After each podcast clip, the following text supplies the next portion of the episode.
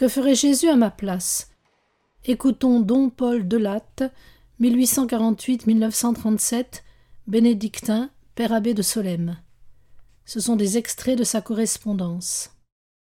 Ne faiblissez pas. La loi de votre vie est de vous tenir jointe à Dieu. Cela s'entend de l'attention et du regard, cela s'entend du vouloir, cela s'entend de l'agir surtout. Je m'explique. Maintenir avec celui qui vit en nous le contact assidu, recueillir toute notre âme en ses mains, n'agir que porté, mené, déterminé par lui, sous son influence, sous son action profonde. S'il est des choses que Dieu nous a donné de comprendre et de saisir définitivement, il est donc constant que nous sommes le Seigneur, qu'il se survit en nous, que notre loi morale est moins d'agir que de le laisser agir en nous. Cela, c'est l'obéissance, c'est adoration, c'est charité. C'est tout à la fois, dans une seule et même disposition, l'accomplissement de toute perfection. Je crois que la vie de sœur Élisabeth de la Trinité est extraordinairement fidèle et forte et souple à Dieu.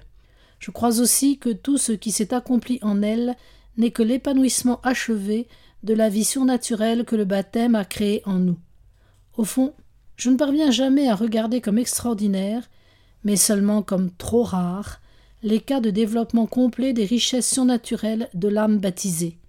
Ce qui est extraordinaire, c'est la bonté de Dieu, c'est l'incarnation, c'est la rédemption, c'est l'Eucharistie, c'est l'Église.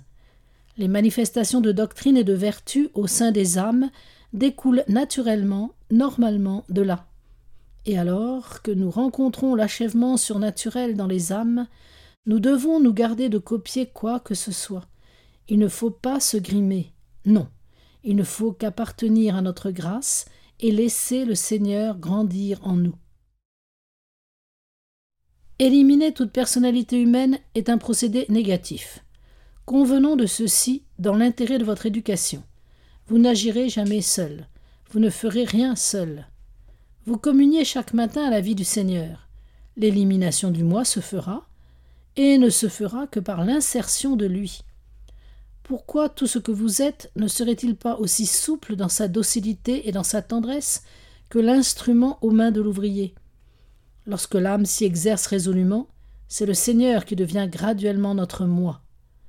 Je et moi changeant de signification.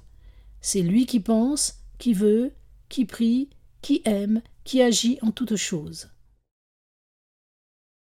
Il faut, pour que la vie du Seigneur se greffe en nous, que notre vie naturelle soit un peu déchirée. Les choses ne se passent pas autrement chez les arbres et chez nous.